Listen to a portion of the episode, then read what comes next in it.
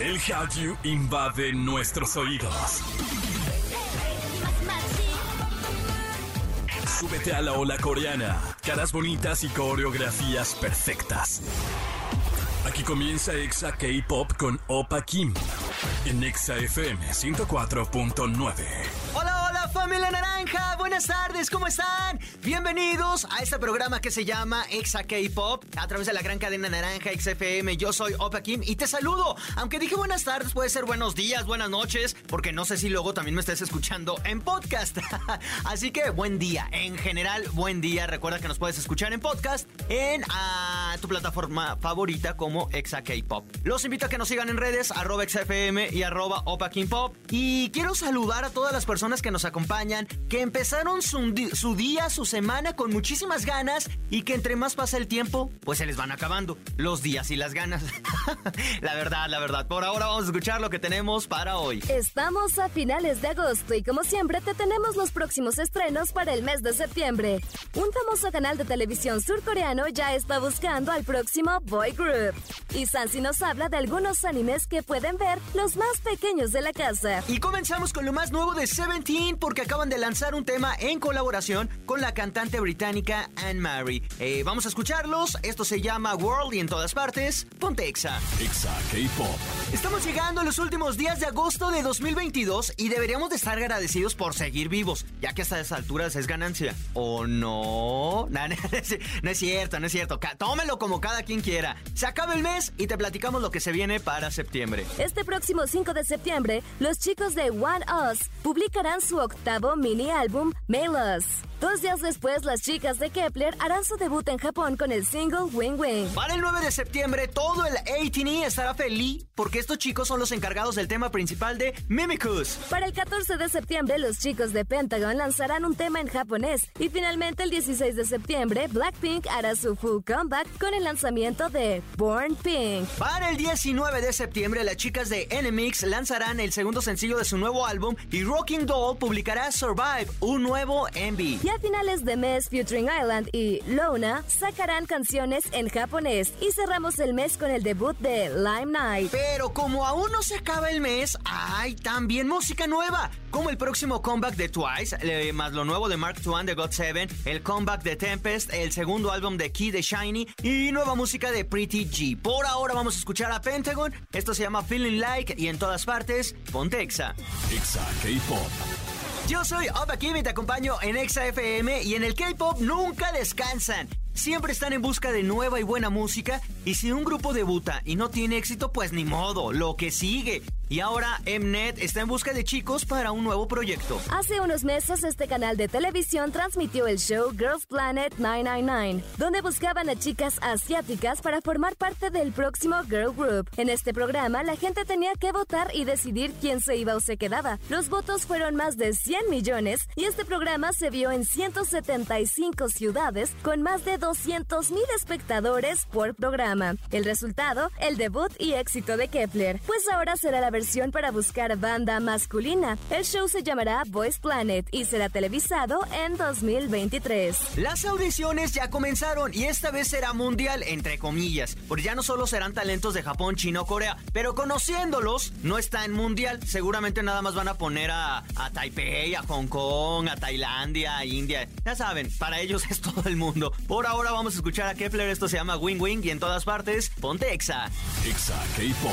¿Sabías que una de las comidas más consumidas en Corea del Sur es el pollo frito? Pues debido a la inflación, parte de la población de Corea ahora hace filas para poder comer pollo frito y conseguirlo con descuento. Por ahora vamos a un corte comercial y al volver Sansi nos recomienda algunos animes para niños.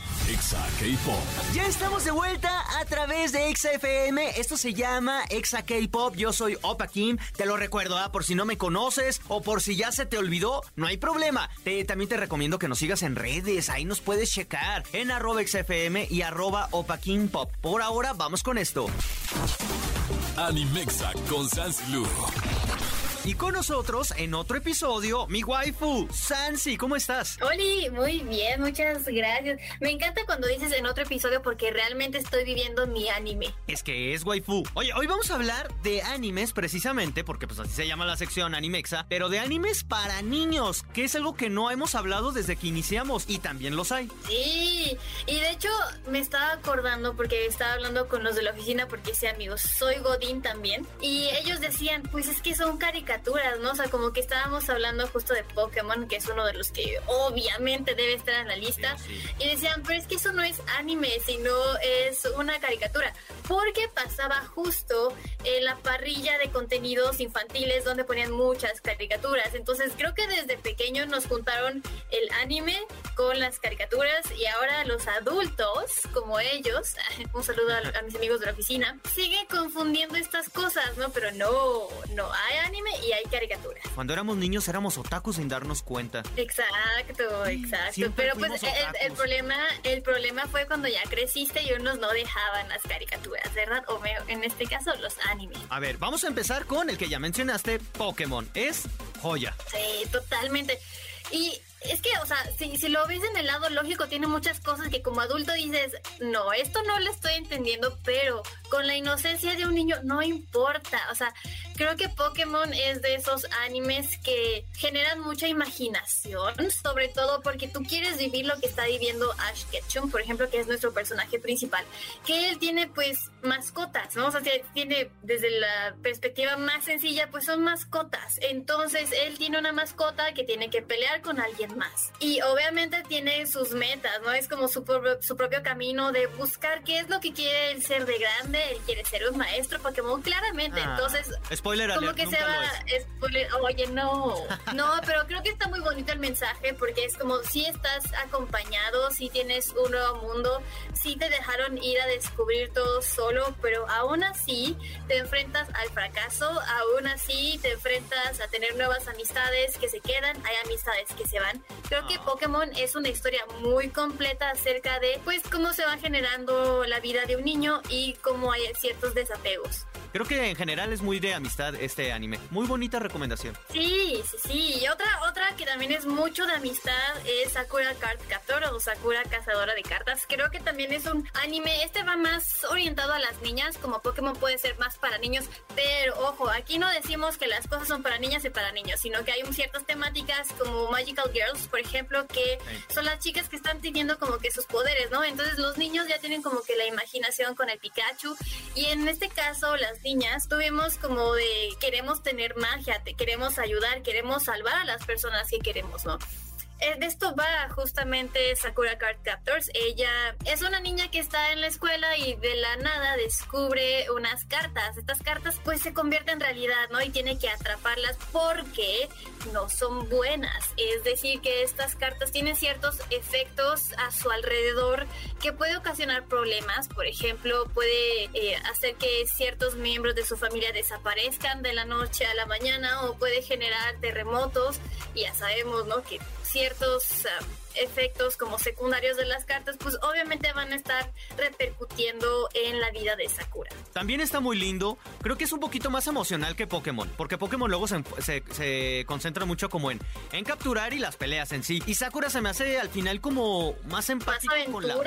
Es que... Como más tierno de alguna forma, ¿sabes? Es que yo siento que, por ejemplo, o sea, e, en mi caso vi los dos y yo lloré de igual manera, o sea, tanto una despedida de algún Pokémon como alguna despedida en Sakura. Entonces, yo siento siento que agarra el mismo tema de maneras diferentes, por lo cual creo que está bastante bien si va dirigido hacia los niños. También tiene sus cuestiones que si le metes un poco de lógica dices, ¿qué está pasando? Pero Aquí recomendamos verlo con toda la inocencia del mundo de que pues no hay ninguna situación extraña, no hay pues nada que leer entre líneas, simplemente son las aventuras de una niña que tiene un poder mágico y tiene que capturar las cartas. Ahora, hay demasiadas, así como el Pokémon tiene demasiadas versiones Aquí sacaron una nueva. Esta nueva que es la de Clear Card. Híjole, sí deja mucho que desear. Mi recomendación es solo quedarte con la primera temporada de Sakura. Uno que yo les quiero recomendar y que también vi cuando era niño y que me gustaba y que añoro y, recuerdo con muchísimo cariño es Hamtaro. Creo que este es todavía más para pequeños, pequeños, o sea, como de 6 para abajo. A mí me encantó que es la historia de unos hamsters con sus amigos hamsters. Entonces, y tienen aventuras como muy básicas de buscar comida, ayudar a los compañeros. La animación está muy tierna y la historia es sencillita, no, no, no implica ni, ni lenguaje. Ni, digo que si le ponen ya y le buscan, pues como adultos ya todos mañosos y mañados, pues lo van a encontrar.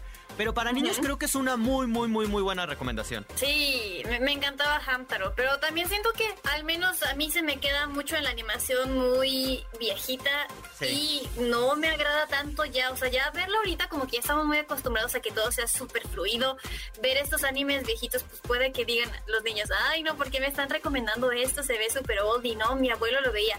Hay una recomendación muy buena, esta es actual y yo la verdad les digo, no solo es para niños porque a mí me encantó, es uno de los pocos, en lo personal, claramente, de los pocos animes de deportes que me encantaron y es Haikyuu. Es muy bueno, es de voleibol, pero volvemos a lo mismo, ¿no? Creo que la amistad es el tema número uno eh, justamente cómo se va manejando el equipo de voleibol, obviamente los retos, pero la historia, cómo te la cuentan, cómo viven el fracaso, cómo esas decepciones, creo que son sentimientos que aunque seamos adultos, aún nos cuesta sobrellevar y creo que este anime lo maneja a la perfección. Además, es reciente, está así en super mega hit, no va a ser nada difícil poder encontrar ya sea el manga o ya sea el anime y pues si quieren más como los disfraces o las figuritas, pues obviamente que hay de todo actualmente de Haikyuu. Mira, waifu, hoy estás hablando con la verdad en todos los sentidos, porque yo no había Sí, es cierto, son niños, pero son niños de, de, estas nuevas generaciones. La animación de las que yo les digo, pues sí parecieran ser muy viejitas. Incluso la de. ¿Cómo se llama? Los supercampeones. A mí me encanta. Yo crecí con eso. Pero si ya se lo vuelvo a ver, se siente hasta el formato que es 4-3, ya se ve viejito. Ya no creo que capte la atención de, de los niños de ahora, que ya ven todo, todo, todo. Sí, pues ya estás, estás acostumbrado como niño a ver las películas aquí de, de Marvel o de superhéroes, que obviamente son demasiados efectos y nosotros recomendándoles algo así como dibujado en la mano, pues no, digo, también es bueno, es una buena base que si quieren verlo, pero creo que también tenemos animes actuales muy, muy buenos para los niños. Hay uno de, de que salió en Netflix que se llama Dino Girl Gauko. A mí, digo, aquí estoy con sentimientos encontrados. Dije que no me iba a enojar. Uy, no, ya empezaste. Eh, ajá, exacto, ya estoy en la rayita de enojarme. Pero como son animes para niños, evidentemente esto de que es de una niña que cuando se enoja se convierte en dinosaurio. Básicamente es eso. Entonces son las aventuras de una niña. Ahí se acaba la historia, es toda la premisa. Yo, lo, yo la vi, waifu. Yo la vi, pocos capítulos, pero la vi. Ajá. ¿Y qué tal? No me pienso enojar. Miren, precisamente son para niños, porque los niños lo ven con otra perspectiva, es inocencia, no, no todavía no tienen como estos grandes, eh, bueno, los sentimientos tan complejos. Yo como adulto la vi y la odié, no la entendí. Me di cuenta que ya no soy un niño, está bien pues sí, pues es que es por eso. Pero a mi sobrino sí le gustó. Pues es que también tú le estás viendo con ojos de adulto, no, o sea, si quieren ver algo como Dino Girl, eh, está Agretsuko también en Netflix, es lo mismo, se enoja y se convierte una metalera, pero bueno, estamos otra vez en niños. No me parece mal, o sea, no me parece mal esa premisa, solo que hay algo que no me gusta de los personajes que son así como que muy enojones y muy rebeldes, que los niños aprenden de eso. Ah, sí. Eso es lo que no me gusta, entonces no sé qué tanto recomendaría este si es un niño muy pequeño que todavía no define su personalidad cuando ya se enoja. Es que es bien complejo, por ejemplo, en esta sección que igual y por eso nos habíamos tardado, de animes para niños. Total, estos son algunos de los animes, eh, hay muchísimos más que yo no los he visto están muy raros. Hay uno que también es como, que se llama Bania, Banania, perdón, como banana, pero con nia, Banania. Tiene una animación bien bonita, eh, está lindo. creo que también es como para niños de 5 para abajo, que ya pueden cambiar Peppa Pig por Banania. Sí, sí, mejor eso. Sí, sí, sí, ya metas el mundo del anime. Hagan, háganle un favor a sus hijos, a ustedes que nos escuchan, vean anime ya. Que hagan los otakus desde chiquitos, no los bañen. Ya no hay agua. que se acostumbren a que no va a haber agua en el futuro. Exacto. Y oye, mención especial a las películas de Ghibli. Ah, Ah, sí es cierto. Obviamente no todas, hay unas, hay unas que están bien densas, pero si lo volvemos a ver como una película con una animación muy bonita, música muy bonita, eh, historias entre los personajes muy bonitos y claro, creo que lo más importante son los desapegos y estas como historias un poco trágicas, creo que valen mucho la pena hacia los niños. Waifu, muchísimas gracias por habernos acompañado. Eh, recuérdanos tus redes, donde verte, seguirte, olerte, stalkearte. Arroba Instagram, Facebook y Twitter. Perfecto. Por ahora, vámonos con música y en todas partes, ponte Exa. Exa K-Pop. Mis bebecitos, ha llegado el momento de decirles adiós, pero antes de hacerlo, los invito a que nos escuchen en el próximo programa, porque vamos a estar hablando otra vez de estos chismes de B, de BTS con Jenny de Blackpink. ¿Otra vez juntos? ¿Son o no son? YG salió a desmentir, pero hay muchísimos rumores. Además, también estaremos hablando de la salud mental en los idols y en los fandom. Todo esto en el próximo programa. Por ahora agradezco como siempre a la gente que nos acompaña y nos escucha en el Estado de México, en Ciudad de México, en Celaya, Piedras Negras, Comitán, Guadalajara, Quito, Mérida, Puebla, Ecuador, en, en Monterrey, en Tijuana, en donde sea que nos escuchen, les mandamos todo nuestro K-Love. Por ahora yo me despido, tomen agüita, sean felices y los espero en el próximo programa. ¡Anion!